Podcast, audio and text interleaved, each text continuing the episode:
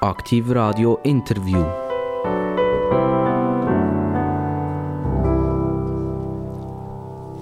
Aktiv Radio, das Radio mit den interessantesten Gästen. Und jetzt darf ich euch es ist fast ein bisschen despektierlich, einen halten Haas vorstellen. Einer, der schon mega lange im Business ist und alle, die, äh, sagen wir, früher ein bisschen Fernsehen geschaut haben, die haben keine Chance, den nicht zu kennen.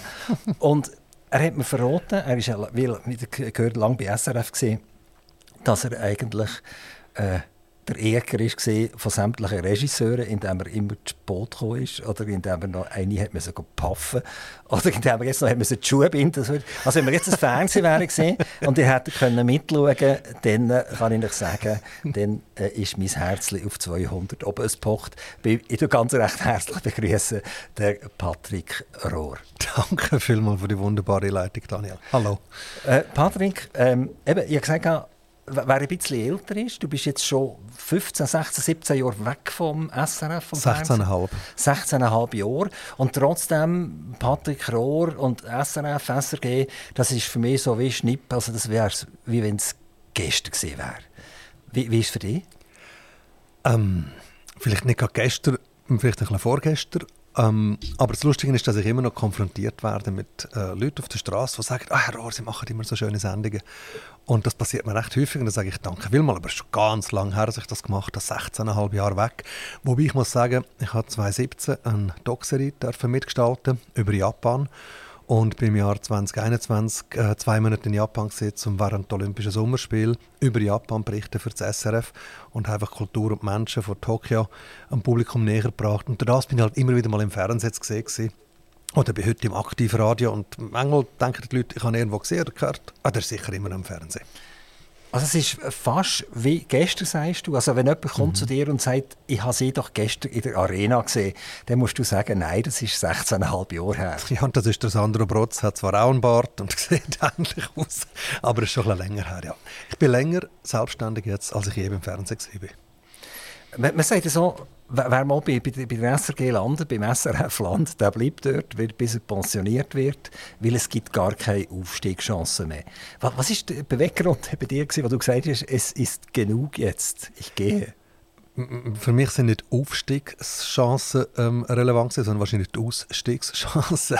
Nein, also bei mir ist es eine ganz einfache Geschichte. Ich bin sehr jung zum Schweizer Fernsehen, mit 24 und bin ab 24 in der Öffentlichkeit gestanden, vor der Kamera. Zuerst ähm, unter Ausschluss von der Öffentlichkeit am Tag im Tagesfernsehen, aber dann schon mit 26 im Schweiz aktuell als Moderator, sehr jung, mit 31 Redaktionsleiter und Moderator von der Arena, ebenfalls sehr, sehr jung und habe dann am Schluss noch bis 2007 die Sendung quer moderiert und das sind für mich so wie absolute Highlights gewesen. Ich habe die nie gesucht, aber die sind an mich hergetragen worden und da bin ich knapp 40 gewesen und habe im Fernsehen so mehr oder weniger alles gemacht, was ich je Lust hatte zu machen.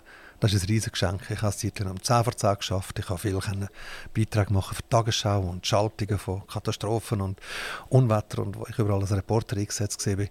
Und habe dann mit 39 gedacht, hm, und jetzt die nächsten 20 Jahre noch da bleiben oder 25 Jahre, bis ich pensioniert bin? Oder hat das Leben noch andere Sachen parat für mich? Und vor allem, gibt es mich auch ohne Fernsehen? Das ist eine Frage, die ich mir haben beantworten mit 39. Und ähm, es gibt mich ohne Fernsehen. Es gibt dich definitiv ohne Fernsehen. Mhm. Du bist Redaktionsleiter und Moderator gleichzeitig gesehen. Von der Arena. Ja. Von der Arena, genau. Mhm. Und das ist jetzt aber Trend, oder? Mhm. Brotz Egli, oder? Die haben mhm. das Trend voneinander. Das ist ja so ein kleiner äh, Zeitzeichen ist das ein bisschen, oder? Man hat überall man Sharing machen, man muss alles aufteilen. Und bei dir haben sie eigentlich einen Job sparen Das ganze Honorar, du hast beides gleichzeitig gemacht. Ja, es hat damals auch noch ganz anders ausgesehen. Mein Vorgänger, der Gründer von der Arena, der Philipp Lüttenegger, ist selber auch Redaktionsleiter, Moderator von dieser Sendung und hat gesagt, das ist wichtig, dass die Person, die die Sendung gestaltet, mit dem Gesicht nach außen. Auch die Person ist, die entscheidet, was ist das Thema, wer sind Gäste und so weiter. Aber mit heute lässt sich es eh nicht vergleichen. Also ich bin kürzlich Gast bei der Arena. Wir haben äh, 30 Jahre Arena gefeiert und da sind all mir alte Kleus und Kleusinnen ähm, so eine Art so Klassentreffen im Studio gewesen, am 30. Juni. Es war sehr lustig. Gewesen. Wir sind ja nie zusammen in der Klasse, gewesen, aber also eigentlich immer einer nach dem nächsten. Aber es war schön, mal alle zu sehen und zu sehen, wie die Arena heute arbeitet. Das ist eine riesige Redaktion inzwischen, weil sie machen da viel mehr. Ähm, all die Wahlen sind noch wenig und so weiter. Es ist recht breit aufgestellt. Und auch für die Wochensendung, ähm, sie haben viel mehr Elemente als wir kannten. Wir hatten einen reinen Talk gehabt. Jetzt hat es so E-Spielbeiträge. Erklärvideo und so weiter. Darum sind das mehr Leute. Wir sind das Dritte, die Woche für Woche die Arena gemacht haben. Also ich als Redaktionsleiter, Moderator, dann eine Redaktorin, slash Produzentin, die mitorganisiert hat, ähm, mit der Inhalt geschafft hat, recherchiert hat, Gäste eingeladen hat und eine Produktionsassistentin, die für die ganzen technischen Abläufe ähm, die Schlüsselstelle war und das Publikum betreut hat, das wir im Studio kennt. Also das dritte haben wir Woche für Woche eine Sendung gemacht. Es war ein absoluter Knochenjob, 46 Mal im Jahr. Ähm, ich, ja, ich glaube, also bei dem Output, den die heute haben, das würde ich nicht schaffen, das dritte. Ja, wer weiß, vielleicht sind sie gleich wieder das dritte. Wenn 200 Franken sind genug durchkommt, dann wird dann ein bisschen gespart. Es wäre ganz, ganz schlechte Idee und es wäre verheerend, wenn die absolut hirnrissige Initiative durchkäme. Warum ist die hirnrissig? Das ist das Dümmste, was man machen kann. Ähm, also es ist ja, erstens mal ist eine Mogelpackung. Ähm, wir haben erst gerade im 2018, das glaube ich, über die No-Billag abgestimmt, mit einer deutlichen Mehrheit von über 70 Prozent der Bevölkerung, die ganz klar Ja gesagt hat zum Service Public. Und Service Public beinhaltet alles, was ein öffentlicher Dienst eben sollte ähm, beinhalten. Das ist neben der Information auch Sport, ist auch Unterhaltung, ist auch Kultur. Und jetzt probiert man, ähm, die gleichen Leute, die damals gesagt haben, Service Public abschaffen, zersplittern und so weiter, sagen jetzt plötzlich fünf Jahre später, oh, Service Public ist ganz wichtig, aber Service Public muss das machen, was er stark ist, nämlich die Information und der Rest nicht. Und das funktioniert nicht. Also die Idee, dass man könnte ähm, die ganze Unterhaltung, vielleicht auch noch der Sport rauskicken und die Kultur, die zu wenig Publikum hat, sowieso rauskicken und alles auf die Information reduzieren. Funktioniert nicht. Dann haben wir ein CNN in der Schweiz. Und wer schaut CNN? CNN funktioniert nur, weil es weltweit ähm, kann senden kann. In der Schweiz ein reines Informationsprogramm ohne Kultur, ohne dass man den Sport hätte und ohne die Unterhaltung, ist nachher völlig kopiert. Also man kann nicht einfach überall einen Schnitt machen und sagen, wir halbieren jetzt alles, eben die Arena halbieren, Tagesschau halbieren, dann wird das Programm völlig ausdünnt. Also, die Idee der Initianten ist ja, dass man dann eben sagt, wir machen nur noch Information. Aber wenn am 8. nach der Tagesschau nicht ein spannender Krimi kommt oder ein gutes Unterhaltungsformat, SRF bei den Leuten oder was auch immer, dann bleiben die Leute nicht am Sender. Die warten dann nicht, bis irgendwann die Rundschau kommt oder irgendwann noch das 10 kommt und überhaupt, was kommt dazwischen? Also, es ist völlig eine Gaga-Idee, völlig hirnrissig. Die Schweiz braucht einen starken Service Public, wo alle Landesteile vereint, wo eben auch Minderheiten bedient, mit der Kultur und so weiter. So, jetzt bin ich gerade recht politisch. Nein, das, ich, ich, bin unabhängig. Ich, ich, ich habe mit Staunen zugelassen, ja. dass du dich weiterhin für die SRF äh, engagierst. Ja, ich bin, ich bin also ganz Ich, ich sehe dich schon auf dem nächsten Wahlplakat. Patrick Rohr sagt, 200 Franken ist Stuss, oder? Ja, absolut hirnrissig, habe ich gesagt. Her, das ist wörtlich so zitieren. ja, ich muss nicht zitieren, das haben Sie jetzt alle gehört. Ja. Ähm, aber das sind, das sind ja rund so 1,6 Milliarden ungefähr, irgendwie ja. plus minus, oder? mit ja. der Werbung zusammen. Ja. Und äh, das ist schon noch viel Geld, oder? Also das sind 1600 Millionen. Lieber Daniel, das sind im Jahr pro Haushalt etwa 365 Franken. Ich glaube, Doris Leut hat damals ausgerechnet, pro, Frank äh, pro Tag 1 Franken, um wirklich sehr ein breites Programm zu bekommen. Vor allem, was ganz wichtig ist, einen breiten, tiefen, unabhängigen Journalismus überzukommen. Das ist das zentrale Element auch vom Servicepublik, die Unabhängigkeit.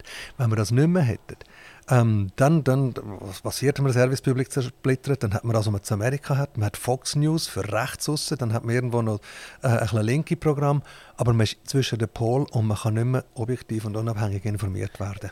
Es, es sind ein paar Probleme drin. Zum Beispiel die Ukrainer, die in die Schweiz gekommen sind, das sind mhm. 80'000, sagen wir jetzt mal rund. Jetzt mhm. sagen wir, sind wir zwei, es gibt 40'000 Haushalte, 40'000 Haushalte, die müssen äh, Seraphe zahlen müssen. Mhm. Und die Seraphe wird nicht von der Ukraine gezahlt, sondern die wird vom Bund gezahlt. Also der Bund tut indirekt eigentlich wieder äh, eine Steuer mehr zahlen. Das heisst, es sind viel mehr Leute hier in der Schweiz, äh, als es vorher war, die Seraphe-Gebühren zahlen. Ist das gerechtfertigt? Was ist das Problem? ja, mein Problem ist, dass eigentlich immer mehr Leute da sind, die tatsächlich Gebühren zahlen. Und äh, immer weniger Werbetreibende, die noch als Live-Fernsehen glauben. Richtig, also muss man doch unbedingt schauen, dass das Fernsehen und das Radio, ähm, das öffentlich-rechtliche, man hört immer den Begriff Staatssender, stimmt absolut nicht, es ist kein Staatssender, es ist ein Sender, der einen öffentlichen Auftrag hat, ähm, dass die das Programm können, können machen können. Und zwar ist das ein unglaublich breiter Programmauftrag. Erstens mal, wir müssen den hintersten Zipfel im Tessin, den äußersten Zipfel vom Jura erreichen die müssen bedient werden mit Informationen, die müssen bedient werden ähm, mit, mit dem ganzen ähm, Spektrum. Dann haben wir aber auch ganz verschiedene Altersgruppen, wir haben ähm, ganz verschiedene Bildungsgruppen, wir haben ganz verschiedene Interessengruppen in der Schweiz und das ist Service Public, ein Dienst an der Öffentlichkeit. Und die Leute muss man erreichen. Und wie du richtig sagst, Werbung im linearen Fernsehen ist nicht mehr so wahnsinnig attraktiv. Online darf SRF keine Werbung schalten, also bricht irgendwann die Werbung weg. Also müssen wir schauen, dass die Gebühren wenigstens stabil bleiben, dass man weiterhin kann den Service Public finanzieren kann. Weißt, ich, ich habe einfach ein bisschen viel erlebt. Also wenn wir zum Beispiel SRF Info nehmen. SRF Info, die Grundbasis von SRF Info ist äh, ein Regionalsender, ein kleiner Regionalsender. Und dann hat man SRF 4 daraus gebastelt. Und du dich vielleicht erinnern, also Schweiz 4 hat das geheißen. Und äh, dann hat es geheißen, jawohl, wir werden nie Werbung senden auf diesen Kanal, aber wir wollen die Konzession haben für den. Dann haben sie das bekommen. Dann ist es plötzlich zu SRF Info geworden. Jawohl, wir garantieren, wir werden nur Wiederholungen machen, wir nie Werbung drauf.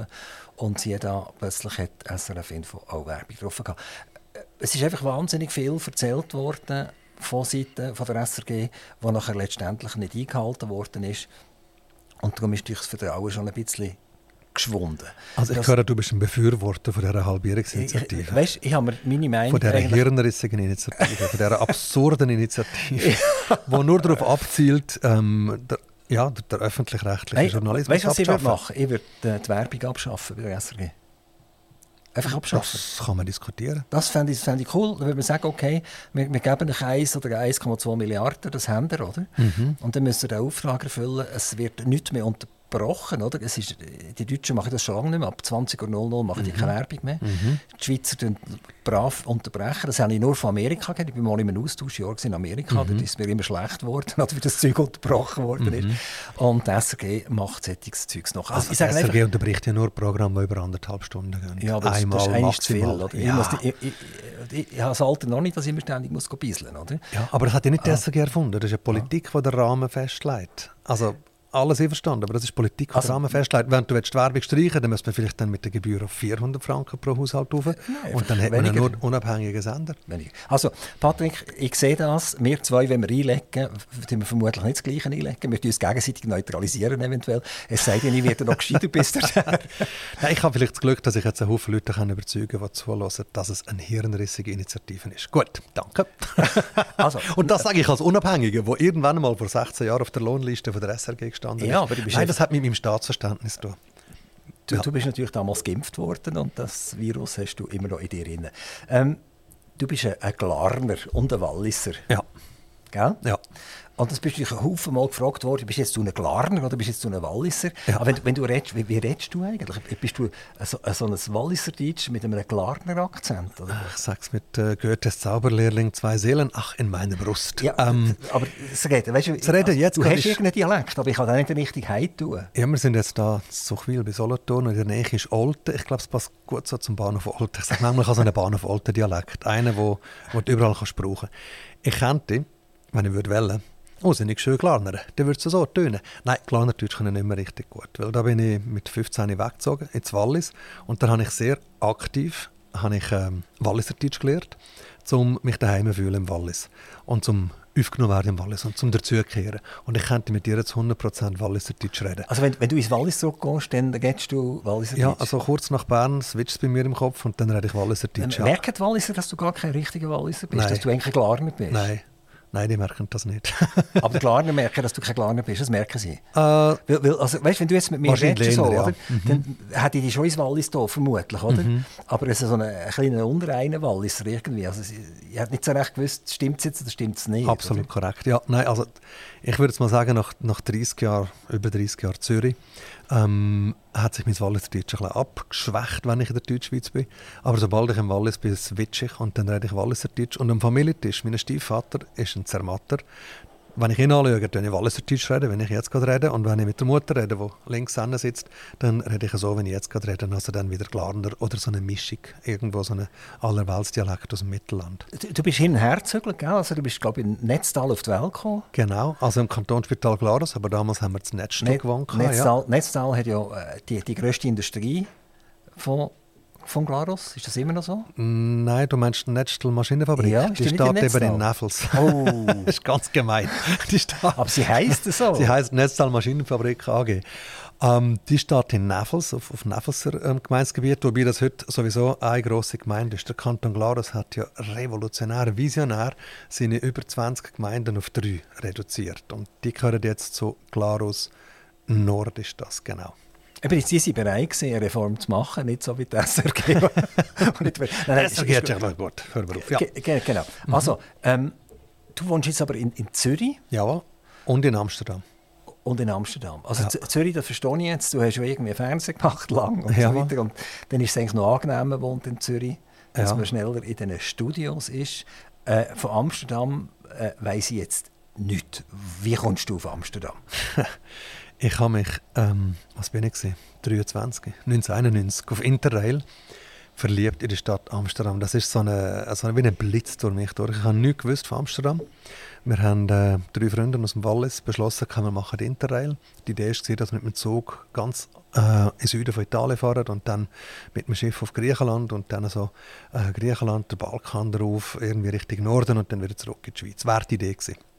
Aus irgendeinem unerfindlichen Grund haben wir am Tag, wo die Reise stattgefunden hat, beim Giovanni, das ist der eine von diesen zwei Freunden, zu Mittag gegessen und alle Pläne über den Haufen geworfen und beschlossen, wir gehen Richtung Norden von Anfang an. Ich weiß nicht warum, aber am Abend sind wir zu Basel am 9. Uhr in den Zug eingestiegen. Damals hat es noch die roten und die grünen Wege gegeben. In der roten hat man rauchen, in der grünen hat man nicht rauchen. Es hat nur noch einen roten Platz gehabt, so einen Sechserabteil. Dann haben wir uns so zu dritt haben wir so zwei Reihen zusammengeschoben und hergelegt und gefunden, wir schlafen jetzt da. Leider sind dann in Freiburg, in Deutschland, noch drei andere gestiegen und dann haben wir immer so Kopf an Zeichen, Kopf an Zeichen, das war sehr eine angenehme Fahrt, haben wir geschlafen und sind am nächsten Morgen zu Amsterdam ausgestiegen. Und wir haben alle drei keine Ahnung von Amsterdam, wir auch nicht vorbereitet auf Amsterdam. Und dann, in Amsterdam kannst du, wenn du zum Bahnhof auskommst, entweder links gehen, dann geradeaus ins Rotlichtviertel, oder du gehst geradeaus, dann kommst du auf die grosse Touristenmeile, oder du gehst rechts und dann kommst du in den Krachtengürtel. Das ist dort, wo alle Kanäle ihren Ursprung haben. Und wenn du hinten rausgehst, dann kommst du zu den Kiffergürtel, oder wie? Nein, das war dann Amsterdam Nord, dort ist einfach Wasser hinter dem Bahnhof.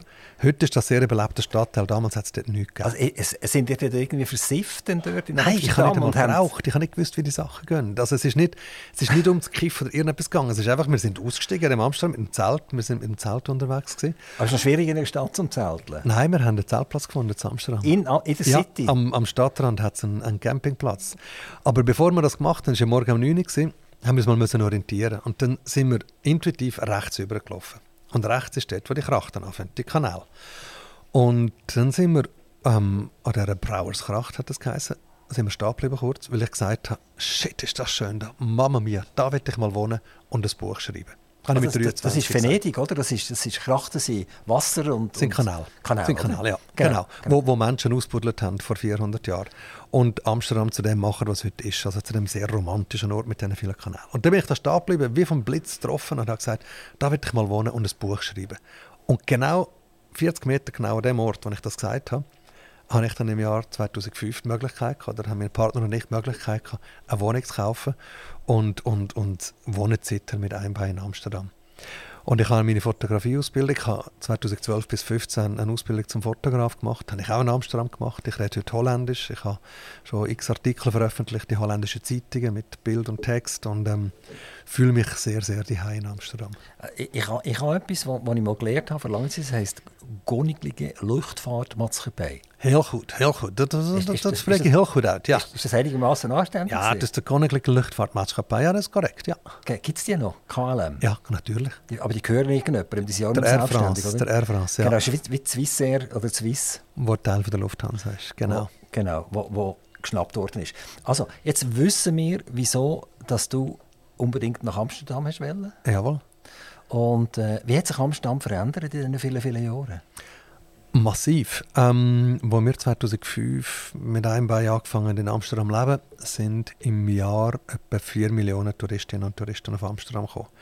2019, bevor Corona kam, sind es 20 Millionen gewesen, und das Jahr soll es nach Prognose jetzt nach Corona 23 Millionen sein. Was machen die alle in Amsterdam? Das fragen wir auch. Kiffen einen Haufen wahrscheinlich. Ähm, ist, das, ist das immer noch heute? Mittlerweile ist ja Kiffen an, an vielen Orten wird es nicht mehr so wahnsinnig geahndet. Ja, es ist nicht wegen dem An, das ist einfach, weil das für Haufen Leute, also gut, es gibt schon viel, also jetzt gerade Länder, Osteuropa und ja, so weiter, wo Haufen nicht, Touristinnen und Touristen ja. kommen, wo du am Morgen früh siehst, in diesen Coffeeshops hängen, in den Trainer und ähm, gerade frisch aufgestanden und mal als erstes einen Joint reinziehen. Das ist so ein Teil vom Publikum, da kommen sehr viele Leute aus England, äh, die Flüge sind ja saubillig, das hat es 2005 alles noch nicht gegeben. Und das, das, das ist primär wegen Gras, ist das? Auch, aber eben, weil du kannst, du kannst ähm, ins Rotlichtviertel und du kannst trinken. Es ist jetzt nicht so die Art Touristen, wo ich sage jetzt, wir Einheimischen suchen. Es hat auch wahnsinnig viele Kulturtouristen. Ähm, Amsterdam ist die Stadt mit den schönsten und grössten Museen ähm, in, in Europa. Ähm, es ist so eine Mischung zwischen, ich sage jetzt, den jungen Kiff-Touristen, denen, die mit 18 Matur zuerst mal irgendwie so richtig, wow, jetzt kann ich austoben, zu den sehr kulturinteressierten, ähm, das ist auch sehr ein breites Publikum aus der ganzen Welt, wo sich die dieser unglaublich spannende Stadt treffen. Aber ähm, wir erleben jetzt Amsterdam effektiv Overtourism und die Stadt ist verzweifelt am Lösungen suchen, was man könnte machen, um der Zustrom für Touristen ein bisschen eindämmen, zumindest begrenzen, da wo er jetzt ist, weil es wird zu viel für die kleine alte Stadt. Sie auch das Problem, so das Airbnb-Phänomen, also, ja. dass, dass sehr viele Wohnungen aufgegeben werden ja und dann an Touristen vermietet werden genau. für eine gewisse Zeit. Genau. Und dann gibt es jetzt schon Regeln, dass man nur noch 30 Nächte pro Jahr vermieten und so weiter. Aber das andere ist Kontrolle, wer kontrolliert es und wie kontrollierst du es. Also die Stadt, das ist häufiger so, Politik rennt immer ein bisschen der Realität hinterher. Amsterdam, Holland ist intelligent, auch wirtschaftlich. Also die, die haben sehr liberale Steuergesetzgebungen mhm. für Firmen, die man kann gründen und so weiter. Genau. Und äh, da sind die Schweizer ein bisschen dümmer, die machen das nicht. Also die Schweizer sind ja immer sehr gehorsam, oder? Also wenn es heisst, es gibt jetzt äh, mindestens 15% äh, Steuer für äh, Companies, die börsenkotiert sind, aber eine gewisse Größe, dann sagen die Schweizer, jawohl, hier verstanden und machen das, oder? Und die Amerikaner sagen, jawohl, die müssen es machen, aber sie machen es nachher nicht. Und äh, die Holländer schauen zuerst mal ein bisschen zu und ein bisschen denken und so weiter, sie kommen nicht rein. Also es gibt mega viele europäische Firmen, die den Sitz in Holland haben. Ja, und auch außereuropäisch. Also die Rolling Stones zum Beispiel, die Band, die hat ihren Sitz, das ist ja ein riesen Unternehmen, Rolling Stones, in Amsterdam. Und man sagt mitunter aus steuertechnischen Gründen. Ja. Also, du bist auch froh wegen diesen tiefen Steuern dort? Ich zahle Steuern in der Schweiz. Ich bin aber du bist ja 50% in Holland und 50% in der Schweiz? Nur zeitlich, aber angemeldet bin ich in der Schweiz. Äh, das akzeptieren die Holländer, oder? Die sagen, Herr Ohr, es wäre etwa Zeit da. Krach, Krachtensteuer zahlen. Krachtensteuer. Sonst gibt es den Krach. Nein, wir, zahlen, wir zahlen Steuer auf die Wohnung, äh, natürlich, die wir haben. Ja. Aber ich habe mein Unternehmen in der Schweiz und darum bin ich auch in der Schweiz ähm, angemeldet. Ja. Holland hat ja relativ lange keine Regierung mehr gehabt. Die haben das riesen Durcheinander Das war Belgien. Hast du das Belgien gesehen? Ja, also aber, Holland ist ein Zeitchen. Aber die Holländer haben auch immer wieder Schwierigkeiten gehabt, oder? Nicht so wahnsinnig gross. Nein, der Mark Rutte hat es doch ein paar Regierungen hintereinander können formieren. Es hat bei der letzten Formation ein bisschen Schwierigkeiten gegeben, aber ähm, eigentlich hat das Land immer recht gut funktioniert. Und, der König hat er auch noch? Genau. Wie macht es das so? Ich finde, glaube recht okay. Er hat einen schwierigen Start gehabt, ähm, weil seine Mutter ist halt ähnlich wie die Queen in England also wirklich so eine Staatsfrau gewesen. Ist das die Beatrice? Ja, Beatrix. Beatrix, Entschuldigung, ja. ja. Ähm, hat das wirklich großartig gemacht, man hat sie geliebt als, als Landesmutter. Und Willem Alexander hat ähm, eigentlich, was ich noch cool finde, so eine recht bürgerliche Jugend gehabt, ist normal in die Schule gegangen, studieren und in dieser Zeit hat es halt viele so Fotos gegeben von ihm, wo er äh, am Festen war. Ähm, halt eben das Leben geniessen als, als Student, was ja cool ist. Nur, als er dann halt hat König werden hat man ihm Prinz Spilschi gesagt, was so viel heißt wie der Prinz mit dem Bier und hat dann halt auch die entsprechenden Bilder wieder in Umlauf gebracht, was ihm am Anfang ein bisschen Respekt genommen hat. Aber er hat sehr eine gescheite, sehr schöne, spannende Frau geheiratet, Maxima, ähm, die auch Königin ist, also den Status von einer Königin bekommen nach dem Rücktritt von der Königin Beatrix. Die hat ja im Unterschied zur Queen irgendwann beschlossen, ich ziehe mich jetzt zurück und übergebe das meinem Sohn. Und die beiden machen das zusammen, behaupte ich jetzt einmal, sehr gut gegen Haufen Stürme und sind recht etabliert. König Häuser gibt es ja noch ein paar. Also wir kennen Schweden zum Beispiel, die, ja. die sind ziemlich im Sturm. Mhm. weil, weil glaube der, der König selber ein kleiner Sturm ist, gewesen, oder immer noch ist. Und äh, eben, Holland hat auch so ein bisschen Sturm gehabt. Die Engländer, ja, das beruhigt sich jetzt vielleicht ein bisschen. Aber die Königshäuser sind schon ein bisschen, äh, ein bisschen umstritten. Meinst du, das ist äh, eine Zukunft für die Königshäuser? Wer bin ich als tief überzeugter Republikaner aus der Schweiz, um diesen Leuten zu erklären, was mit ihren Königen und Königinnen sollen machen Nein, ähm, ich muss sagen, ähm, ich bin, ich bin so im Herzen, wenn ich zu Holland bin, bin ich ein rechter Monarch. Ich finde das ja. recht cool, die Institution. Du, du musst doch sogar, es gibt doch, der, der Nationalviertag ist ja immer der Geburtstag vom König, oder? Genau, genau. Und der ändert ja, oder? Ja, wobei es hat nicht eine grosse Änderung gegeben das letzte Mal, weil ähm, die, äh, die Königin Beatrix ist recht gescheit. Sie hat selber im Januar Geburtstag gehabt und hat den Königstag auf dem Geburtstag von ihrer Mutter gelassen, weil sie gewusst hat, im Januar kannst du kein cooles Fest machen, es ist viel zu kalt und so. Und es ist wirklich, das ist, das ist ein Riesenfest, der Königstag oder damals der Königinnentag. Und das Glück ist jetzt, dass der Willem Alexander hat, äh, behaftet mich nicht darauf, aber ich glaube, einen Tag später Geburtstag als seine Großmutter Geburtstag hat. Und darum ist es immer noch Ende April und es ist immer noch ein riesen Volksfest. Also man lässt es am gleichen Tag? Also nein, es hat sich verschoben um einen schon, Tag. Ja. Schon einen Tag. Ja, einfach auf seinen Geburtstag. Das jetzt. ist mega schwierig zum Umprogrammieren von den Türen, weißt du das, oder? oder? Also, du, du betreibst eine Firma, die ja, unter anderem Gebäudeautomation macht. genau, ich, das komme ich jetzt gerade in den Sinn, oder? Also, der 1. August ist super, oder? Der ist immer am 1. August. ja, aber das ist gut für die IT-Firmen, die das immer können umkonfigurieren können. Ich muss dir sagen, das mit diesen Schlüssel ist in Holland ein riesiges Thema. Wir haben immer noch so einen Schlüssel, wo du kannst einfach zum, zum Schlüsselmacher nachmachen lassen Du kannst schon 100 müssen nachmachen lassen, weil immer wieder mal ist etwas im Schloss und so. Und das erstaunt mich also in Sachen Sicherheit, hinkt Amsterdam der Schweiz noch recht hinterher. Aber in Sachen IT nicht. Also ich, ich glaube, wir machen jetzt zum Vertreter von Xaxada Gebäudeautomation in, in Holland. Das ist super, oder? Wir werden schon lange nach Holland. Ähm, also du, äh, Patrick, du hast als Achtjähriger mal gesagt, ich werde Journalist. Mhm. Ähm, das sagen ja noch viel, oder? Der eine sagt Pilot und der andere sagt Panzerfahrer und äh, dieser sagt Lokführer. Mhm. Doktor ist vielleicht auch noch etwas, oder? Mhm. Journalisten sagen noch weniger, du hast es aber gesagt und du hast es durchgezogen. Mhm. Ähm, hast du das mal bereut? Nein, keine Sekunde. Keine Sekunde. Ich kann mir heute nichts, nichts anderes vorstellen. Ich finde, ähm, das ist der spannendste Beruf, den es zumindest für mich also, gibt auf dieser Welt. Keine Sekunde, das ist Nein. ernst. Keine Sekunde. Äh, das ist absolut ernst, ja. Äh, bist du nie als Journalist irgendwie zurückgebunden worden, wo, wo sie dir gesagt haben, das senden wir nicht oder das darfst du nicht oder so weiter. Und dann wäre halt doch mal eine Sekunde gewesen, wo du das verflucht hast, dass du Journalist bist geworden. Nein, höchstens habe ich, habe ich irgendeine Chefin oder Chef verflucht und gefunden, Kopf, meine Idee ist doch so gut, wieso bringen wir die nicht? Aber nicht der Journalismus an sich. Nein, ich finde, es gibt, es gibt, aber jetzt sage ich wieder für mich, kein spannender Beruf auf dem Planeten als Journalist sein, weil der Beruf ermöglicht mir, in Welten hineinzusehen, hat er mir als junger Mensch ermöglicht und ermöglicht er heute noch, in Welten hineinzusehen, die ich sonst nicht hineingesehen hätte ich habe so einen Reichtum in meinem Leben, dank dem Journalismus. Und ich habe mit 8, als ich, als ich gelernt habe, Zeitung lesen, ähm, in der zweiten Klasse, meine Eltern haben den Tagesanzeiger abonniert. Ähm, da haben wir wieder im Glanerland gewohnt. Wir sind dann eben nach, nach meiner Geburt fünf Jahre auf Zermatt, dann zurück ins Glanerland. Habe ich den Tagesanzeiger gelesen und gesagt, wenn ich groß bin, werde ich einer von denen sein, der die Zeitung schreibt. Und weil ich damals noch nicht in der Zeitung arbeiten konnte, habe ich beschlossen, dann mache ich mein eigenes Heft oder meine eigene Zeitung und habe mit acht Jahren angefangen, eine eigene Zeitung zu machen, die ich verkauft habe.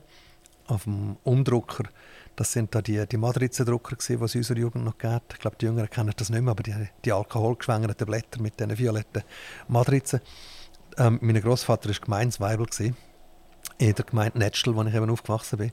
Das heißt, er ist, heute würde man wahrscheinlich sagen, Facility Manager. Ähm, hat alle Schlüssel gehabt und da sind wir immer nach der Fünfe sind wir ins Büro vom Gemeindeschreiber, der hat so einen Umdrucker gehabt und da sind wir heimlich dort meine Hefte gedruckt, die ich geschrieben habe und gezeichnet habe und die habe ich dann verkauft in der Schule und Kolleginnen und Kollegen und die Eltern der Kollegen zuerst für 5 Rappen, später für 20 Rappen, wo das Business angefangen hat laufen und dann noch später für 50 Rappen und dann habe ich aber einen eigenen Umdrucker gekauft. Jetzt weiss ich, woher die, die wahnsinnige Inflation herkommt. ja. Ich glaube, du bist der Ur Grund. Das ist Angebot und Nachfrage, simple Marktlogik. Also du hast einfach gesagt, die 10, 20 Rappen, das geht schon gar nicht mehr. Nein, und 50 Rappen hat sich dann gelohnt, weil dann habe ich meinen eigenen Umdrucker kaufen Aber was ich gemeint nicht gewusst hat, dass das alles auf ihrem Umdrucker passiert ist, Natürlich oder? nicht, das haben wir nie jemandem erzählt. Äh, wenn jetzt jemand zulässt, jetzt könnt ihr mit Zinsen und Zinseszinsen das ist verjährt. am Patrick eine Rechnung stellen. Ähm, du hast für klare Nachrichten geschafft eben? Ab 14 dann, ja. Also dann, dann, hast, dann ist es schon richtig ernst geworden. Ja. Dann ist es auch darum gegangen, äh, dass die Leute das lesen, was du, was du wirklich schreibst, Ja. oder? Und das hat vielleicht die eine oder andere Resonanz schon gegeben. Oh ja. Und als 14-Jähriger ist ja nicht ganz so einfach, das zu verdauen. Ja, ich habe das noch cool gefunden, ähm, etwas auszulösen mit dem, was ich schreibe. Und es gibt ein Erlebnis, da bin ich 15 gewesen. Also wir sind dann, als ich 15 war, ähm, im Sommer zurück ins Wallis gezogen, Mutter, die Schwester und ich. Und ich habe dann, weil ich schon ein Jahr bei den Klaren Nachrichten geschafft habe, als Schüler und vor allem für die Jugendzeit, das Jugendforum zuständig war, habe ich gesagt, bevor ich ins Wallis zögle, würde ich gerne noch so einen Sommerstage machen als 15-Jähriger. Und der Chefredakteur hat mir offenbar vertraut und gesagt, klar, komm, schaff bei uns, du lernst einen Haufen. habe das grossartig gefunden und habe also im, im, im vorderen Teil, also normal über die Region, immer wieder dürfen schreiben, sogar Abschlussredaktion machen mit der letzten Seite ab und zu, wenn niemand sonst Zeit hatte. Ähm, und zu gut zum Druck gegeben am Abend. Und dann bin ich einmal ein bisschen übermütig geworden. Ähm, das war an einem Tag, da habe ich, äh, ähm, das ist noch lustig, der Chefredakteur hat weg kurzfristig und gesagt, «Schau, ähm, die Zeitung ist soweit vorbereitet, du hast heute den Auftrag, du gehst zum Grand Prix Tell. Das war ein Velorennen, gewesen, das es gegeben hat, ähm, also der kleine, kleine Tour des Suisse eigentlich ist das gewesen, wo ähm, damals durch das Glanerland durchgefahren ist. Und da hat es eine Medienkonferenz gegeben. Die haben gesagt, was sie alles machen, mit wie vielen Begleitfahrzeugen, wie viele äh, Rennvelofahrer sie da kennen, ähm, aus der ganzen Welt. Vor allem Ostdeutschland ist damals, hat der Osten noch gegeben, das war 1983, gewesen. die sind ähm, Gastnation, gewesen, Ostdeutschland. Und das war sehr spektakulär, weil kommunistisches Land und so weiter. Und da kommt jetzt tatsächlich eine Gruppe. Und dann bin ich an die Medienkonferenz gegangen und der Chefredakteur hat gesagt, «Schau, du musst einfach Seite 1 abfüllen und hinten den Artikel machen, den vertiefenden. Und ähm, der Rest ist eigentlich mehr oder weniger parat. Du kannst dann am Schluss den Abschluss machen und es gut zum Druck geben. Ich gesagt, ja, ist gut, mache ich. Und dann habe ich die Medienkonferenz besucht und einen Text gemacht über Und, und du bist wie alt gewesen? denn? 15. Und Also dann, das muss man sich mal langsam durchschnaufen. oder? Und dann habe ich also die Titelgeschichte gemacht, plus hinter dann der ausführliche Artikel. Und dann habe ich gefunden, der Chefredakteur, wenn er verantwortlich ist, macht er immer rechts einen Kommentar. Und dann habe ich gefunden, ich mache auch einen Kommentar. Und zwar habe ich ausgerechnet, wie viele Begleitfahrzeuge mit diesen paar Velofahrern in das Glarnerland kennen. Die sind damals auf die Schwammhöhe, das ist im, im Klöntal, wunderschön dort, also ein, ein, ein Bergtal hinterhalb von Glarus. Und ich habe gefunden, jetzt kennt ihr da mit 2000 Begleitfahrzeugen. Da habe ich einen absoluten Irrsinn gefunden als 15-Jähriger. Und das Motto von dieser Tour war Ost gegen West, weil eben die Ostdeutschen dann können mitmachen Und dann habe ich gefunden, jetzt schreibe ich auch einen Kommentar und habe zuerst an die Druckerei den Auftrag gegeben. Normalerweise war die Zeitung ähm, schwarz, gewesen, mit schwarzen Buchstaben und einzelne Sachen, so rot, Kästchen und so, sind immer rot. Gewesen. Das sind Farben für Klarnachrichten. Gewesen. Dann habe ich die Druckerei angerufen und gesagt, ähm, morgen haben wir übrigens grün statt rot. Und dann habe ich gesagt, «Oh, gut, wenn du das sagst, du bist Abschlussverantwortlicher. Dann haben die mal die grüne Farbe ausgepackt und die grüne Farbe installiert. Und dann habe ich einen Kommentar gemacht in einem grünen Kästchen und der hat geheißen, Ost gegen West gegen die Umwelt. Weil ich gefunden die 2000 Fahrzeuge ist ein Irrsinn für die irgendwie 100 Velofahrer, die da äh, den Berg aufgehen. Und habe einen pfefflerten Kommentar gemacht, dass es absolut nicht geht, so eine riesige Begleitrost, dass das zum Schaden ist von der Umwelt und, und, und, und, und. Es hat einen mega Skandal ausgelöst. Das Ding ist gedruckt worden am nächsten Tag. Ähm, alle Garagen im Kanton, die sind zu einem Verband zusammen gewesen, die haben gesagt, sie machen ab sofort keine Werbung mehr, weil sie gesagt haben, ich hätte gegen das Auto geschrieben und so weiter. Und dann hat es auf, auf Verlagsebene mit Chefredaktor und so Krisensitzungen gegeben, weil man das Geld natürlich gebraucht hat von diesen Werbetreibenden. Und ich, der 15-Jährige, habe gedacht, schon noch geil, was man da auslösen kann. und ich hatte das grosse Glück, der Chefredakteur ist hinter mir gestanden, hat mich voll geschützt und ähm, ja, bin dann so Also, du bist eigentlich damals schon ein Grasgrüne gewesen, oder? grasgrün. Ja. Bist heute, bist heute noch so ein Grasgrüne? Heute bin ich, würde ich jetzt mal sagen, ein vernünftiger Mensch. Also, ich, ein- was ein- wäre jetzt, Ein Grünliberaler. puh, ich bin sicher ein Sozialliberaler, das bin ich auf jeden Fall. Ich bin Unternehmer. Ich bin sehr umweltbewusst, aber ich habe noch einen Job heute ähm, neben meiner Kommunikationsberatung, wo ich sehr viel in der Welt umreise. Und zwar als Fotojournalist im Auftrag von NGOs. Und da fände ich es jetzt ein bisschen verlogen, wenn ich würde herstehen und zuvorderst das Fähnchen schwingen und sagen, Äh, eben, du bist nicht so grün, weil du relativ viel nachher Kerosin verbrauchen. Oder? Das, Genau, als- Das heisst, das Flugzeug ist einer von deinen ständigen Begleiter. Im, Im Beruf, ja. Privat schauen, dass ich, also ich habe kein Auto, ich fahre nur Velo. In Ähm, und in ich Amsterdam fahre- kannst du nicht Auto fahren, geht ja nicht, oder? Wieso? Das ist ja alles nur voll Krachten. da fahren jetzt mit den Wörtern, das stimmt, ja. Nein, ich gehe immer mit dem Zug auf Amsterdam. Ich ähm, fliege privat eigentlich nie, aber ähm, ja, tatsächlich beruflich relativ häufig. Und darum würde ich jetzt nicht sagen, hallo, ich trage ein grünes Fähnchen, das wäre ein bisschen ähm, verlogen. Das ist ja wie die, die Kleber, die sich da auf die Straße geklebt haben, die sind ja nachher auch in die Ferien geflogen. Und man hat sie im Flugzeug gesehen. Aber dort finde ich, ähm, was gerade der Max Vögtli zum Beispiel gesagt hat, er hat absolut recht, wir müssen systemisch eine Änderung ähm, herbringen. Und klar müssen wir uns alle auch der Nase nehmen, aber wir brauchen jetzt dringend Systemänderungen. Und da bin ich der Erste, der die mittragen ähm, Patrick, du bist im Kollegium in Brig. Ja.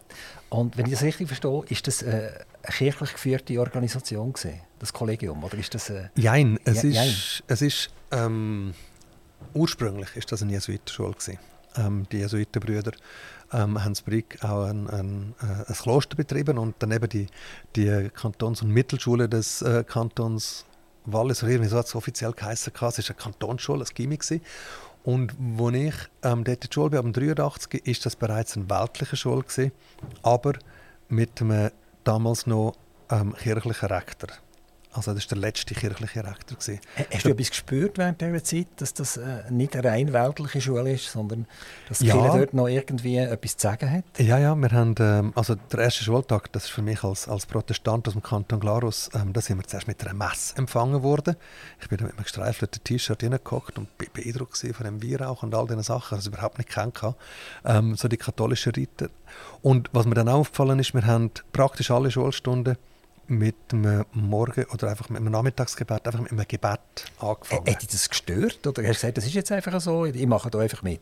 Ich habe einfach mitgemacht. Ich habe das nicht gross hinterfragt. Und mich hat es ein bisschen fasziniert, weil ich so, ich habe ja vorher gesagt, ich bin ein bisschen Fan vom Königshaus in, in Holland. Ich finde so Institutionen, Traditionen, so Riten, finde ich an sich noch recht spannend. Also du würdest jetzt in, zum Beispiel in der Schweiz der Tell zum König machen oder so? Nein, hat es nie gegeben. Ah, was, das ist eine Erfindung von Herrn Schiller. Aber wer würde man denn nehmen in diesem Fall? Also, weißt du, in der Schweiz? Nein, ich, ich, bin ein überzeugter also, Republikaner. Ich bin nur Fan von diesen Riten. Aber ich sage nicht in der Schweiz ein Königshaus, um Gottes Willen. Ich bin ein überzeugter Demokrat, ein, ein Liberaldemokrat. Ähm, aus, aus tiefstem Herz. Also. In der Schweiz hat äh, keine Chance, weil die einen würden sagen, du hast zu lange Hosen an, und der andere würde sagen, lass deine, deine Haare passen mir nicht und so weiter. In der Schweiz haben wir eh nicht gerne Leute, die zu gross sind. Und von dem her, nein, die Schweiz könnte keinen König brauchen. Ähm, du bist mit 17 bist du zum Radio Matterhorn in Zermatt. Mhm. Das war während der Schulzeit, oder? Hast du dort ja, am Samstag noch, noch Radio gemacht? Genau. Und ihr habt den Namen abgeschaut bei meiner Sendung damals. Die Sendung hat nämlich radioaktiv geheißen. Ein bisschen aktive Radio? Ich weiß schon, ihr habt einfach also, zwei Wörter verdreht. Nein, nein, nein, nein, nein. Also das, das wäre, weißt, radioaktiv hat es natürlich immer schon gegeben. Also, damals hat es ja schon Kernkraftwerke gegeben. Also, also die Uranspaltung war klar und so weiter und so fort. Und ich würde dich nie an einer Sendung radioaktiv sagen, oder? Da, da hätte die Hälfte der Gäste kämen nicht, oder? Ja, das ist dann nach Tschernobyl auch ein bisschen schwieriger geworden, der Sendetitel. Äh, äh, eben, wir sind aktiv Radio. Ja. Wir, sind durch aktiv Radio, weil die Leute aktiv sind bei uns. Ja. Nicht, weil wir irgendwelche äh, ungeheuerlichen Wellen aussenden, die giftig und gefährlich sind. Nein, nein, nein, nein. nein, nein. Das, was wir machen, ist überhaupt nicht gefährlich. Im Gegenteil, es ist sehr informativ und endlich mal ungeschnitten. Okay, also du bist go, äh, radioaktiv machen. ja, aktiv Radio. Mir gefällt das Format übrigens. Wir plaudern da miteinander. Grossartig. Grossartig. Ich finde das super. Mir gefällt das. Ja, es kommt immer darauf an, wenn man gegenüber hat. Es gibt ja auch Leute, wo man, wo man so ein bisschen Würmli tanzen muss, weißt? Das kennst okay. du auch, oder? Äh, ja. Also man muss sagen, ich sage doch jetzt nicht nur Ja, Nein oder so. Wobei ich immer das Gefühl habe, ähm, der Fragesteller ist verantwortlich, ob das Gespräch ein gutes wird oder nicht. Und du hörst zu und das macht das Gespräch ah, zu einem spannenden Gespräch. Ah, das ist also cool. Also ich darf dir ein Blümchen geben und du gibst mir ein Blümchen. Ja, wunderbar. Und zusammen haben wir einen ganzen Strauß. also, Aber du hast eine Frage gehabt, Entschuldigung, zum Thema radioaktiv. Also wir sind ähm, beim Radio Matterhorn geblieben genau. und dort hast du dich mit den, mit den, mit den Wellen müssen auseinandersetzen, die mhm. radioaktiv waren. Was war der Inhalt von dieser, von dieser Sendung? Oh, jetzt fragst du mich etwas. Ich Siehst, das, ist jetzt, das hat dir das Hirn dort so ein bisschen, verbrannt, oder? Du nein, es gar nicht. Nein, nein, nein, nein. Gut. Äh, nein, ähm, das Geniale war, das Format Radioaktiv hat ja wieso alles ermöglicht. Ähm, ich habe einfach den Untertitel gehabt, äh, eine Sendung für alle aktiven Menschen rund ums Matterhorn. So. Und, und mit dem habe ich einfach Leute geladen, die mich interessiert haben. Ähm, ich habe ich ha, ich ha mit denen weiß nicht mehr, ich habe ich ha Spiele gemacht, ich habe ich ha, ich ha Leute turnen im Studio, ich habe Interviews gemacht. Also, du hast im Radio turnen, oder wie? Ja, ja. Also, ja. Wie geht das? Ja, ich, ich, ich weiss mal... Wie dir glaube ich das noch? Du, du hast dir, was hast du bevor, bevor wir angefangen haben? Die Schuhe noch gebunden, oder was hast du jetzt ja, du, Plötzlich haben wir die nicht mehr gesehen. Darum haben wir so tief runtergefahren, ich habe mir so die Schuhe Aber wieso braucht man am Radio gebundene Schuhe? Was braucht es das? Das ist völlig blöd. Aber ich kann so... Weißt, es gibt ja verschiedene Arten, Nervositätsbekämpfen. Ich gehe vor jedem öffentlichen Auftritt, auch vor dieser Sendung, schnell zusammenputzen. Aha. Auch wenn es zwei Minuten vorher ist, wie es vorher war. Weil ähm, da hat es eine Kamera und wenn ich jetzt da irgendwie noch Gemüse zwischen den Zähnen hätte, wäre mir auch peinlich.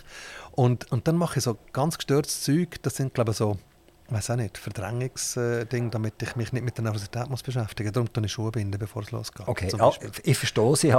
Der Nadal macht das ja auch, oder? Das kennst du, hast Tennis, schon mal Tennis geschaut? Äh, nein, nein. Also wenn der, der, bevor der Nadal aufschlägt, ja. tut er an seinem T-Shirt etwa sechsmal zupfen und irgendeine so eine Art Kreuz machen. Ja. Und wenn er das nicht macht, dann sagen alle, oh, was ist jetzt los? Oder? Ja. ja. ja.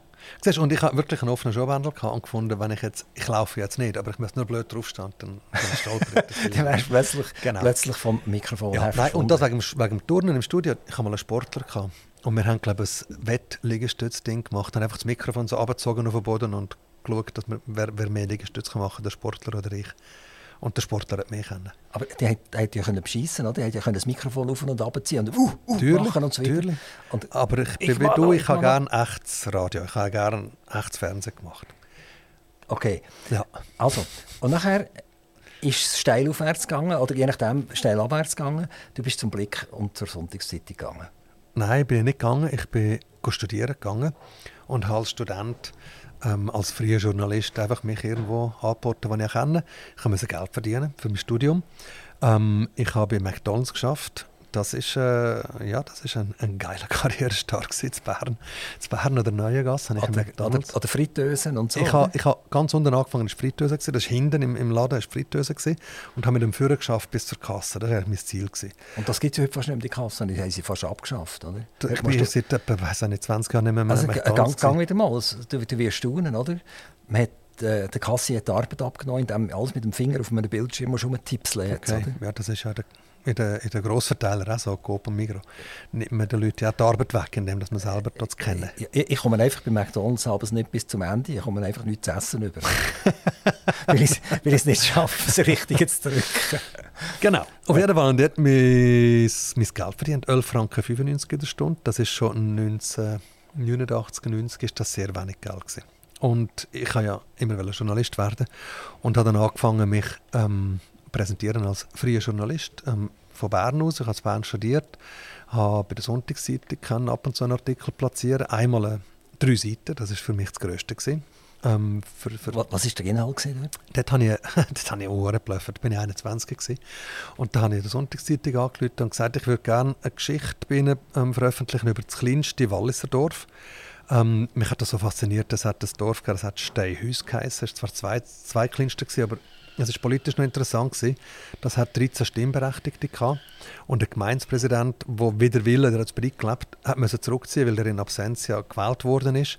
Und einfach so, wie kann so eine kleine Gemeinde funktionieren? Haben Sie die schon kennt bei der Sonntagszeitung? Nein. Weil normalerweise melden sich dort ja jeden Tag zehn, oder? Genau. Die etwas machen Genau. Und die fliegen alle in die runde Ablage rein. Wie hast du das geschafft, dass sie dir noch gesagt haben, okay, Keine Ahnung. Ich habe hab einfach angerufen und gesagt, Patrick Rohr, freier Journalist, guten Tag, ich hätte eine super Haben sie gesagt, ja, bist du der mit Aktivradio? Äh, mit Radioaktiv, Entschuldigung. Kein Knochen hat er gehabt. Und, und, und habe nachher... Ähm, und dann habe ich ein riesiges Glück ich habe Sascha Viktorovic ans Telefon bekommen. Ja, ja. Der ist heute Kommunikationsberater. Äh, wir sind quasi im gleichen Business tätig.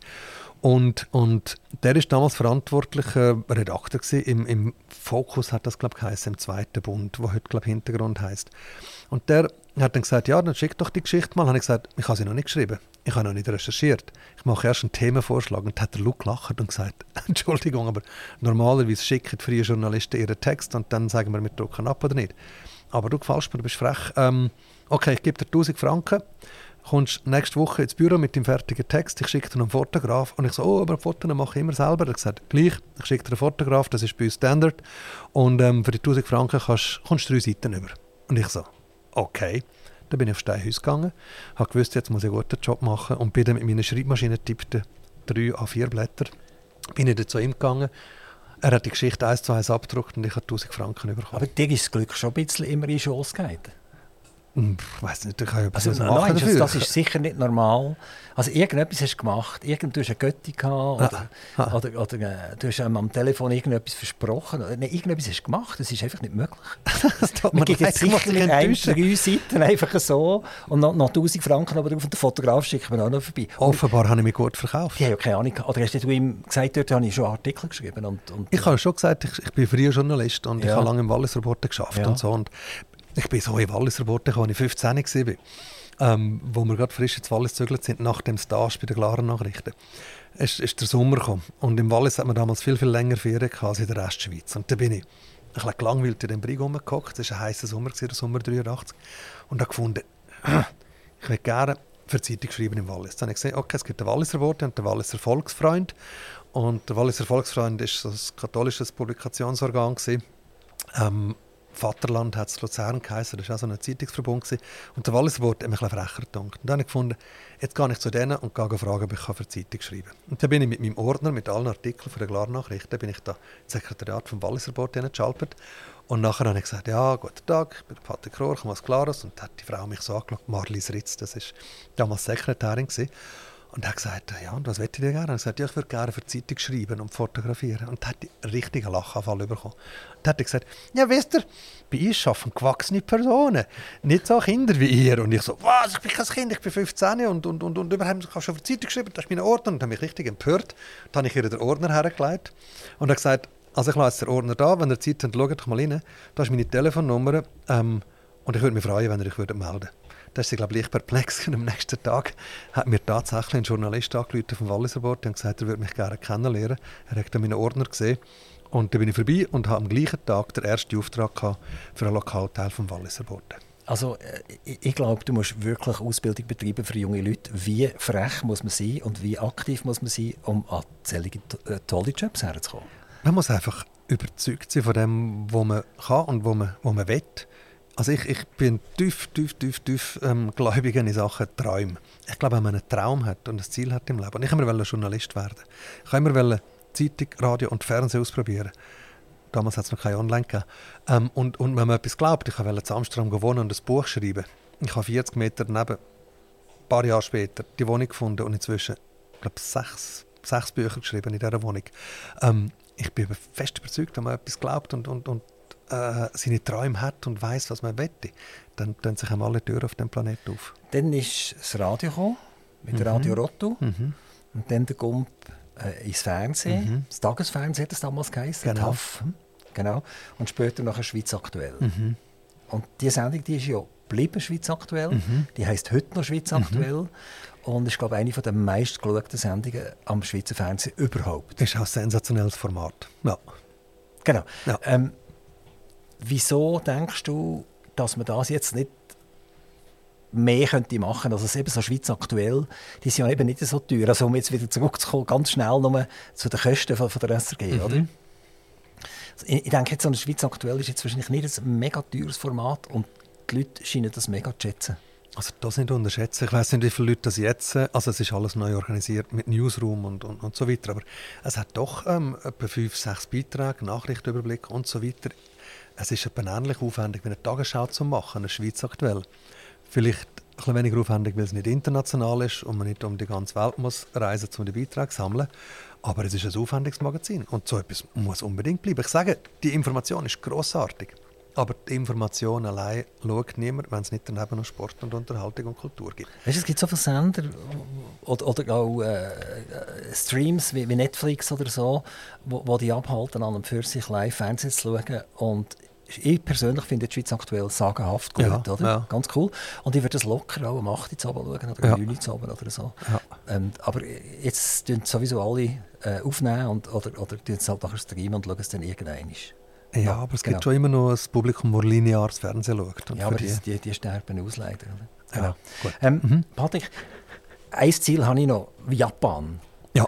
Jetzt, ich habe, weißt, ich, habe, ich habe ja hier Blätter vorbereitet ohne Ende, oder? Also, wir, wir sind überhaupt noch nie. Wir, wir, wir, weißt, wir können so eine Fortsetzungsstaffel machen. Rohr bei Aktivradio. Super. E1, ja. S3 und so? Schöne Idee. Kommen also, wieder. Nein, jetzt, ja. oder, in der Vorbereitung, die ich gemacht habe, als ich so ein gelesen habe über die, bin ich immer wieder über Japan gestolpert. Mhm, mhm. Und Japan ist ja jetzt etwas, wo uns überhaupt nicht nahe steht. Mhm. Und vermutlich auch umgekehrt auch, auch die Japaner äh, stehen die Europäer nicht so wahnsinnig nahe. Mhm. Kann ich mir vorstellen. Das ist wahrscheinlich vice versa. Genau. Mhm. Und äh, wir kennen die natürlich von den Olympischen Spielen her, wo du dort in die Beizen reingegangen bist und zum Teil ganz komische, grusige Sachen gegessen hast, oder fein. nicht? So, so, so, ah, ist das fein. Nailed, ja. Toes, weißt du, von, von, von, von Schwanz bis, bis Nase, oder? Ja, Mit dem Fisch, oder? Äh, nose to Tail. Nose ja. to Tail, genau. genau. Da gibt es ja die giftigen Fische, die ganz gefährlich sind und so. Die gibt es, glaube ich, in Japan auch. Also, äh, sorry, wie bist du zu dem gekommen? Ist das wieder so ein Glücksschuss gewesen? Hast du einfach gesagt, der SNF und ich bin jetzt in Japan? Und dann haben sie gesagt, ja, wir hätten noch drei Seiten frei oder so etwas? Nein, also, ähm, long story short, ich habe nie auf das Japan wollen. Also seit zehn Jahren arbeite ich ich habe ein Kommunikationsunternehmen in Zürich, mache Medientraining, ähm, mache viel Moderation, ich bilde Leute aus im Auftreten, ich mache Coachings, ähm, Strategieberatung, Kommunikative und so weiter. Und habe noch eine Ausbildung gemacht zum Fotograf. Und das ist ungefähr die Hälfte von der Zeit, die ich investiere ähm, pro Jahr. Ist, ich bin auf Reisen, vor allem im Auftrag von NGOs, Helvetas, Ärzte ohne Grenzen und so weiter. Das Geld verdiene ich nicht das Geld verdiene ich mit der Kommunikation. Und, ähm, aber mir tut sich ein anderer Reichtum auf, ich lerne die Welt kennen, durch, durch die Reisen in die Krisengebiete. Und ich habe einen Haufen Wellen gesehen im Leben. Jetzt habe ich das Glück gehabt, dass ich die meisten bereits auch kenne, als, als Fotojournalist im Auftrag von den NGOs und halt meistens nicht als Tourist in die Länder, beziehungsweise immer nicht als Tourist in die Länder kommen und durch das ganz eine andere Seite gesehen, als man als Tourist würde sehen. Und ich habe so ein bisschen wie für mich so gesagt, okay, es gibt vielleicht noch ein, zwei Länder, die ich gerne würde entdecken würde. Was ich nie, nie, nie wollte entdecken, war Japan. Gewesen. Japan hat mich nicht interessiert. Ich habe gefunden, wie du vorher gesagt hast, die Leute sind mir fremd, die Kultur ist mir fremd, so fremd, dass ich das Gefühl habe, ich habe da keinen Zugang. Man hat mir gesagt, die reden nicht Englisch zu Japan. Dann habe ich gefunden, soll ich in einem Land, wo ich die Sprache nicht verstehe, wahrscheinlich auch nicht wieder kennenlernen. Lost in Translation? Ja, so habe ich gefühlt, genau. Und dann hat mein Partner, der, der schafft, ähm, oder hat geschafft für, für, für, für NGOs auch. Und hat gesagt, jetzt bin ich dann längere Zeit im Ausland, ähm, machen wir nur mal zusammen eine Reise. 2016. Und da habe ich gesagt, äh, ja, wo willst du her? Und dann hat er gesagt, ich will auf Japan. Und wir haben uns vorgenommen, fünf Wochen lang Ferien zu machen. Die längste Ferien im ganzen Leben, fünf Wochen. Und ich habe gesagt, ich komme nicht in ein Land, wo mich nicht interessiert, in der längsten Ferien, die ich in meinem Leben hatte. Und dann hat er so lange gemüdet, bis ich gesagt habe, okay, jetzt machen wir einen Deal. Ich komme mit dir auf Japan, aber wenn es mir extrem nicht gefällt, werde ich in der Mitte aussteigen und zum Beispiel auf Thailand und dann durch Thailand reisen, wo mir zugänglich erscheint, wo ich schon besser kennt habe. Und dann tatsächlich haben wir den Deal gemacht. Wir sind im März 2016 auf Japan. Nach zweieinhalb Wochen hat er mich gefragt, und willst du jetzt auf Thailand? Und dann bin ich auf den Boden geguckt. Wir sind dort auf einer Insel ganz im Süden gewesen. und dann habe ich angefangen zu brüllen und habe gesagt, sorry, mich hat noch nie ein Land so berührt wie das Japan. Ich will nie mehr weg von dem Japan. Er hat mich so angeschaut und gesagt, was ist mit dir passiert? Und ich gesagt, Japan hat mich, hat, mich, hat mich berührt, hat mich verändert, hat etwas in mir gepackt, etwas getöpft, was ich so nie erwartet hätte. Und wir sind dann doch zurück nach fünf Wochen. Er ist dann auf Kamerun arbeiten und später auf Bangladesch. Und ich habe im Japan nachgehangen und denkt, ich gehe zurück auf das Japan, wenn er da im, im Ausland ist, in Afrika. Ähm, und ich gehe das Japan nochmal besuchen und machen ein Buch, ein fotojournalistisches Buch über Japan. Ich habe das angefangen zu planen und dann läutet, jetzt ist wirklich wieder ein Zufall, ähm, der Frank Senna, der ist damals Leiter von, ähm, von der Reisedocs beim, beim Schweizer Fernsehen, wenn ich mich richtig erinnere. Und er hat gesagt, hey, wir haben da gesehen, auf Facebook, du bist wahnsinnig viel unterwegs. Ähm, du, du gehst viele Länder in spannende. Wir würden gerne jemanden begleiten, der in einem Land arbeitet und aus eigenem Antrieb dorthin geht oder für einen Auftrag dorthin geht und aus dem eine Reisedoc machen. Hättest du Lust, dass wir dich mal begleiten? Ich sagte, ja, ich gehe demnächst auf Äthiopien. Ähm, was habe ich dort noch auf dem, auf dem Programm gehabt? Es sind mehrere so Länder auf dem Programm gesehen und er hat so gesagt, ja, das sind jetzt nicht gerade die klassischen Reiseländer. Hast du kein eigenes Projekt? Dann habe ich gesagt, ja, mal, ich arbeite gerade an einem Buch über Japan. Er hat gesagt, was? Über Japan? Wir begleiten dich auf Japan. Und ich so, okay, ja, ich habe dann den Plan zu gehen. Und tatsächlich ist dann ein Team vom SRF, ähm, Kameramann und der Produzent, mitgekommen und die haben mich zwei Monate begleitet, als ich durch Japan gereist bin, am Recherchieren für mein Buch. Und aus dem hat es dann die dreiteilige ähm, Dokuserie Fokus Japan gehabt, die 2017 rausgekommen ist. Und dann habe ich so verliebt in Japan durch die Serie und durch das Buch, dass ich gesagt habe, ich werde irgendwann in Japan leben. Und dann hat mein Partner mich wieder links überholt und gesagt, so, und jetzt übrigens habe ich gerade eine Stellenausschreibung von meiner Organisation gesehen, ich könnte jetzt Japan arbeiten, die nächsten Jahre. Hättest du Lust, mehr? Und ich gefunden, so cool. Und dann haben wir in Tokio gewohnt ich zum Teil und er voll während drei Jahren. Also du hast dich nicht nur in Krachten in, in, in Amsterdam verliebt? Sondern auch in Tokio. Sondern du hast dich auch in Tokio ja, verliebt? und Japan, genau. Hast du das Erdbeben, das du siehst, miterlebt? Tokio hat Japan ja ein grosses Erdbeben gehabt. Oder? Immer wieder. Welches grosse? Ja, ich weiß nicht genau, wie lange das her ist, aber es hat, das, das ist... Also 92 hat es in Kobe eins gehabt, das letzte wirklich, wirklich grosse. Es war 92 in Kobe gewesen, und seither hat es immer wieder mal Erdbeben Ja, da haben wir noch den Tsunami gehabt, nachher... Ja, genau das, Atomkraftwerk ausgesteigelt hat. Fukushima, genau, das war 2011. Gewesen. Ja. Ist alles schon so lange her? Ja, ja. Es geht so schnell. ja. Wahnsinnig. Ja. Also ich sehe, ich, ich glaube, äh, die kann man schon noch begeistern, oder? Also für Länder, oder? Vielleicht, vielleicht müsste man die mal, weiß nicht wo, in die Antarktis nehmen und dann würdest du noch sagen... Bin ich schon gesehen. Gar nicht wieder 2025 darf ich eine Reise in die Antarktis begleiten. Also siehst du, das ist gar nicht so daneben. Nein, ich, ich, ich bin, seit ich Bub bin und Journalist werden getrieben von einer Neugier. Ich wollte mir sehen, verstehen, Zusammenhang verstehen, über das auch berichten. Und ich habe dir vorher gesagt, für mich ist das das grösste Glück, dass ich Journalist werden darf. Und mein grosses Glück ist wirklich, dass ich dank dem Journalismus in alle Ecken dieser Welt hineingesehen Früher war es die Schweiz, zuerst war es mein Dorf. Nachher ist es die Schweiz geworden oder zuerst Kanton, nachher die Schweiz und jetzt ist es die Welt und ich bin unendlich dankbar für das. No, noch schnell zu Japan. Ich habe mir die Zahlen rausgeschrieben, weil ich habe keine Ahnung wie leistungsstark ist eigentlich Japan und wie mhm. groß ist Japan. Riesig. Aber äh, mhm. Japan hat 5 Billionen Bruttoinlandprodukt, das sind 5000 Milliarden. Ähm, 130 Millionen Einwohner. Ja, weniger ein bisschen. Jetzt, die Bevölkerung schrumpft, sind etwa 123 Millionen. Ja. Also, aber, aber, äh, also gigantisches Land, also, riesengroß. 12 bis 13 Mal die Schweiz, mhm. die Einwohnerzahl. Mhm. Allein im Großraum Tokio wohnen 38 Millionen auf einer Fläche, die ein Viertel so groß ist, groß ist wie die Schweiz. Und in Japan habe ich nie, nie, nie A, eine Diskussion über Dichtestress gehört und B, Dichtestress gehabt. Aber du hast, du hast nicht gehabt? Nein, nicht, nein, nein. Man geht anders miteinander um. Wir sind selber schuld, wenn wir uns prügeln, wenn wir am Abend um 5 Uhr in Bern in Zug steigen und auf Zürich fahren. Das ist immer ein Nachkampferlebnis, wenn ich das mache. Ich finde es Horror. Das ist, weil wir unanständig miteinander umgehen, weil wir immer Angst haben, es hat zu wenig Platz für uns. Dabei, es hat so viel Platz. Also 10 Millionen Schweiz, kein Problem? Nein. 11 Millionen, 12 Millionen, kein Problem. Nein. Okay. Aber so, so groß werden wir gar nicht. Jetzt hast du ein paar Freunde weniger auf jeden Fall. Es hat, es hat natürliche Grenzen. Ähm, ich bin nicht auf der Welt zum Freunde sammeln und gebe nicht Interesse zum Freunde sammeln, sondern will ich mit dir ein interessantes Gespräch führen. Patrick Rohr, Ganz herzlichen Dank, dass du vorbeigekommen bist. Wir haben von meinen 20 Seiten Vorbereitung genau eine halbe Seite durchnehmen. Wann machen wir die anderen 19,5? Wobei du mir rechnen bist nicht so gut.